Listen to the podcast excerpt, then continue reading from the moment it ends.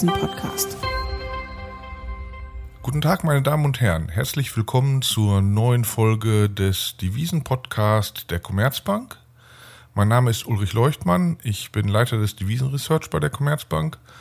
Und heute möchte ich mich mit meiner Kollegin Tulan Nguyen über den chinesischen Renminbi unterhalten. Hallo Tulan. Hallo Uli.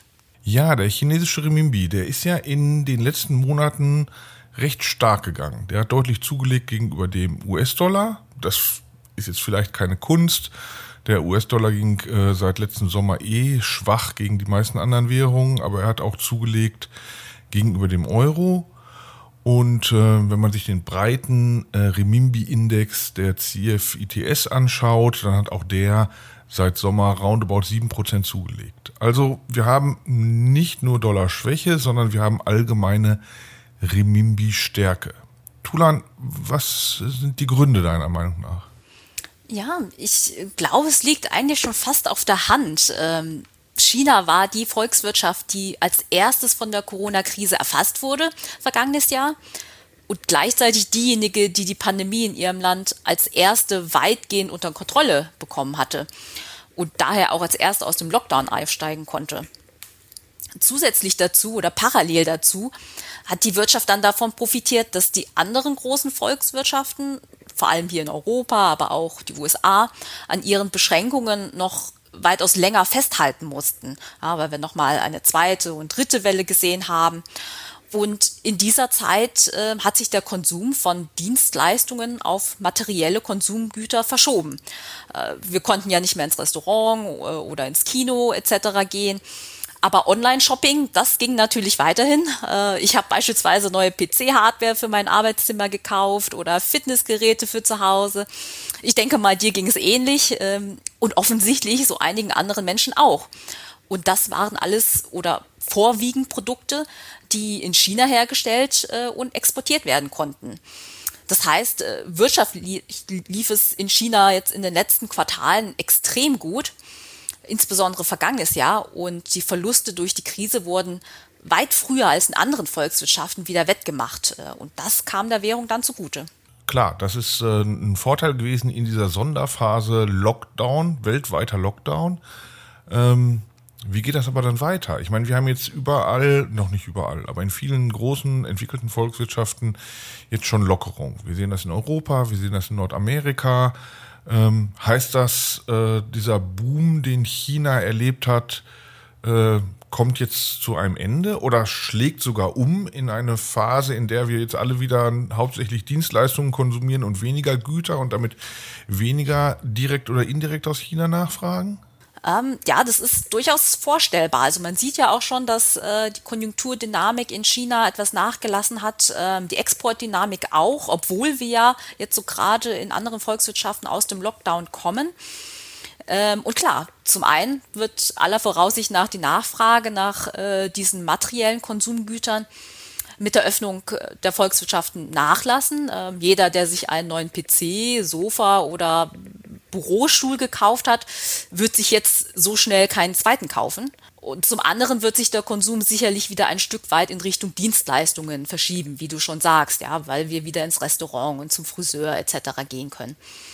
Aber auch ohne diese Effekte gehen wir tatsächlich davon aus, dass das Wachstum in China wieder nachlassen wird und zwar sogar stärker als, als viele andere Marktbeobachter äh, dies tun. Und Grund ist, dass die Regierung und Notenbank in China vermutlich zu ihrer vor der Pandemie vorherrschenden Agenda zurückkehren wird. Und die bestand unter anderem darin, die hohe Unternehmensverschuldung einzudämmen und aber auch sich mehr auf die heimische Wirtschaft als Wachstumsmotor zu stützen und weniger auf die externe Nachfrage, das heißt auf Exporte. Beide Ziele wurden natürlich während der Pandemie erstmal hinten angestellt. Man ließ beispielsweise die Verschuldung der Unternehmen vergangenes Jahr wieder ansteigen. Aber je stärker die Verschuldung steigt, desto größer ist das Risiko einer Finanzkrise. Zumindest die Politikmaßnahmen vor der Pandemie äh, der Regierung deuten darauf hin, dass die chinesische Führung das möglichst verhindern will. Das heißt, die Wahrscheinlichkeit ist groß, äh, dass sie erneut versuchen wird, die Kreditvergabe einzuschränken oder zumindest stärker zu kontrollieren oder auch den Immobilienmarkt abzukühlen. Und das wiederum dürfte das Wachstum bremsen. Das hört sich für mich jetzt so ein bisschen nach einem Politikfehler oder nach einem Timingfehler der Politik an. Also man hat aufs Gas gedrückt in der Phase, in der äh, man Erholung von dem Corona-Einbruch vom Frühjahr letzten Jahres wünschte. Und jetzt, wo wir beschrieben haben, dass die Entwicklung der Pandemie eigentlich jetzt so weit fortgeschritten ist, dass dieser Wachstumsboom für China ausläuft, drücken Regierung und Zentralbank jetzt auf die Bremse. Das heißt also, besteht nicht die Gefahr, dass sie diesen Boom durch die expansive Politik letztes Jahr befördert haben und jetzt die Normalisierung, die kommt, durch eine restriktive Politik zu einer so deutlicheren Korrektur ähm, verstärken? Ist nicht die Politik dann in China eigentlich so, dass sie diese Boomphase befeuert hat und jetzt äh, die Korrektur befördern könnte? Also eigentlich prozyklisch, genau das, was man eigentlich von der Politik nicht will. Das hört sich so ein bisschen für mich danach an. Ähm, ja, definitiv kann man so argumentieren. Äh, allerdings muss man auch sehen, in der, in der Krisenphase hat die Regierung bereits deutlich anders agiert, als sie äh, das in früheren Krisen gemacht hat, beispielsweise 2008, 2009. Auch da wurde die Erholung natürlich ein Stück weit durch eine Verschuldung erkauft, äh, wie auch jetzt. Äh, aber diesmal ist die Regierung nicht mit der Gießkanne äh, vorgegangen und, und hat überall die Kreditvergabe angekurbelt. Ähm, sie war dieses Mal schon ein bisschen gezielter vorgegangen. Ja, und das zeigt schon, dass sie immer im Hinterkopf hatte, dieses Verschuldungsthema ein Problem für sie ist, dauerhaft. Und sie hat es hinten angestellt, aber nicht komplett äh, umgedreht. Und dementsprechend kann man auch sagen, dass es dann Sinn macht, dass sie eben zu dieser alten Agenda wieder zurückgeht, äh, weil sie sie auch während der Krise nicht äh, komplett aufgegeben hat. Ja, das ist, verstehe ich. Das ist ein, ein faires Argument. Ähm, okay, also wir haben diese, diese Corona-induzierten Boom in China, der jetzt äh, äh, abklingen wird. Wir haben eine Politik, die das äh, befördert, dass jetzt wieder in, sagen wir mal, normalere Fahrwasser geht. Äh, und deshalb hatten wir ein hohes Wachstum und das Wachstum wird sich normalisieren und wird deutlich geringer ausfallen als das, was wir in den letzten Quartalen gesehen haben. Da, da, also davon gehen wir aus und das äh, finde ich auch sehr plausibel. Für uns als FX-Analysten ist es jetzt natürlich so, wir wissen beide, dass es nicht immer so ist, dass starkes Wachstum eine starke Währung äh, bedeutet und schwaches Wachstum eine schwache Währung. Da gibt es einen gewissen Zusammenhang, aber der ist häufig durch viele andere Dinge überlagert. Für China haben wir bis jetzt aber diese Story erzählt, ja, das gute Wachstum, äh, was wir bisher gesehen hatten, war gut für die Währung und äh, das schwächere Wachstum, was wir für die nächsten Quartale erwarten, das wird dann die Stärke des Remimbi dämpfen wieder oder zu einer Korrektur führen. Also da erzählen wir jetzt die Story Wachstum und äh, Währung, das ist äh, ein eins zu eins Zusammenhang. Warum ist das das starke Argument, das Wachstum äh, für Währungsstärke und Schwäche beim Remimbi, wenn wir das bei vielen anderen Währungen ja gar nicht so eng sehen, diesen Zusammenhang? Ähm, ich glaube, beim Remimbi äh, spielt auch das Wachstumsmodell so ein bisschen eine Rolle, weil die Regierung hat zumindest in der Vergangenheit immer einen sehr starken Fokus auf dem äh, Wechselkurs gehabt. Früher, vor 10 bis 15 Jahren, ähm, hat ja diese Exportorientierung eine viel größere Rolle gespielt in China.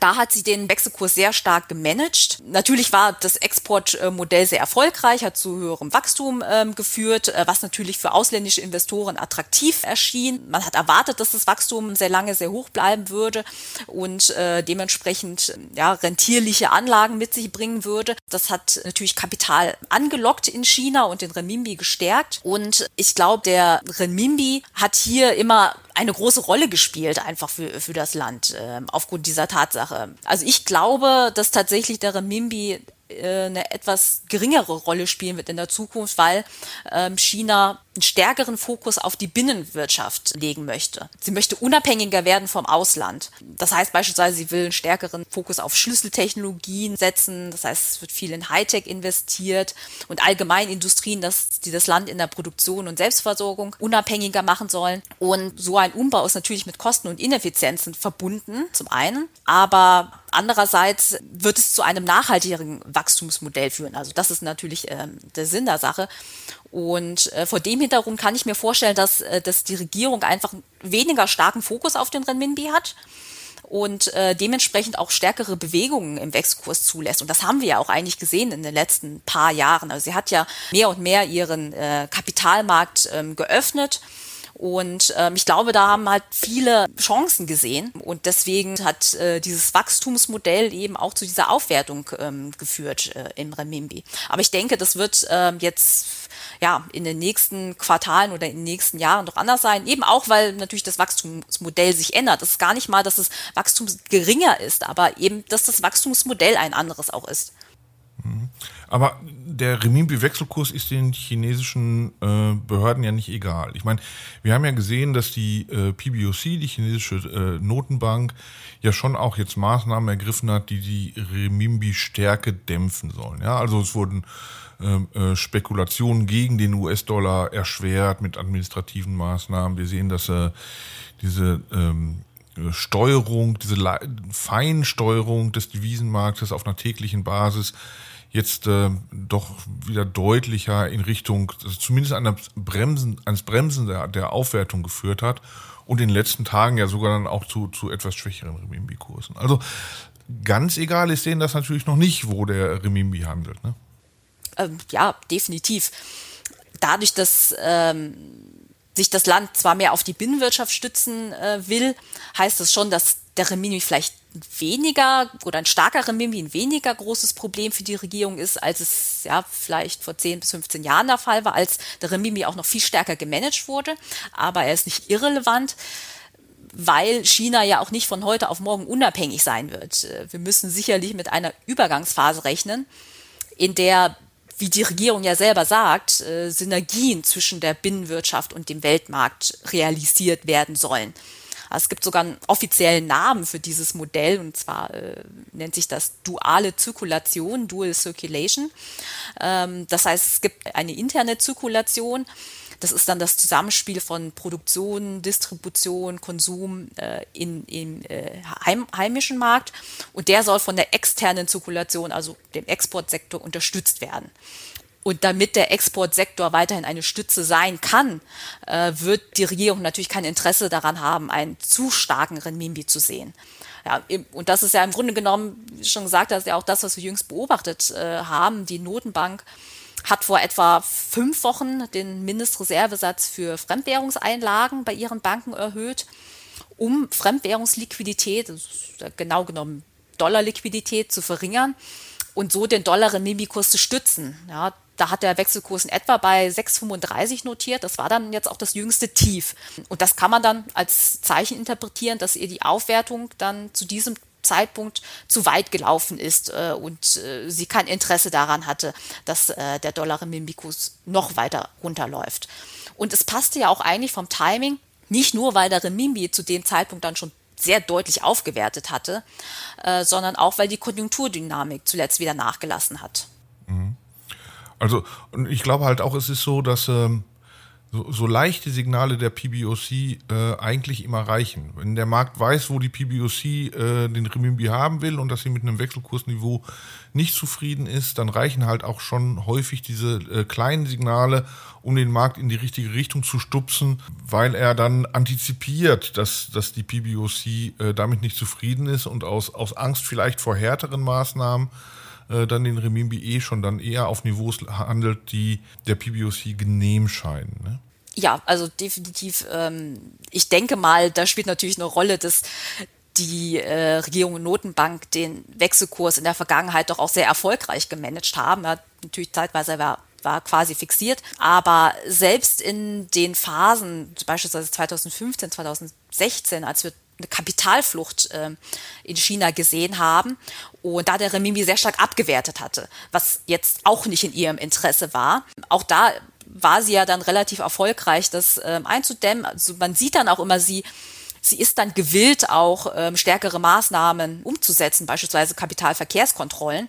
Ähm, und das gilt für beide Seiten, auf der Aufwertungsseite als auch auf der Abwertungsseite. Und ich glaube, das hat den Markt ziemlich diszipliniert. Aus dem, was wir bisher gesagt haben, schließe ich, dass wir in Zukunft mit einem schwächeren Renminbi rechnen müssen, aufgrund der konjunkturellen Situation, die wir diskutiert haben, dass aber wir nicht mit dramatischer Renminbi-Schwäche rechnen müssen, weil auch das ja, wie 2015 beispielsweise gezeigt hat, wie du erwähnt hast, ja nicht im Interesse der PBOC ist. Also kann man doch eigentlich als Schlussfolgerung sagen, der starke Renminbi, den wir noch bis, bis jetzt gesehen haben, ist wahrscheinlich nicht nachhaltig, aber eine dramatische Abwertung ist genauso unwahrscheinlich. Genau, ähm, also wir prognostizieren für Ende dieses Jahres Niveaus um die 6,60 in, in Dollar Renminbi. Ja, das ist natürlich jetzt deutlich höher als die aktuellen Niveaus, ähm, aber das ist natürlich keine dramatische Abwertung. Insofern, wir sagen, unsere Prognose ist eine moderate ähm, Abwertung des Renminbi in den nächsten Quartalen. Ja, ich denke, das ist schon eine gute Zusammenfassung, Tulan. Da kann ich eigentlich jetzt gar nicht mehr so viel zu sagen, außer mich bei dir zu bedanken und auch bei Ihnen, liebe Zuhörerinnen und Zuhörer, für Ihr Interesse an diesem Podcast. Auch nächste Woche werden wir wieder mit einem Podcast kommen, mit einem Thema, was gerade aktuell ist am Devisenmarkt. Und äh, ich danke für Ihre Aufmerksamkeit. Bis zur nächsten Woche.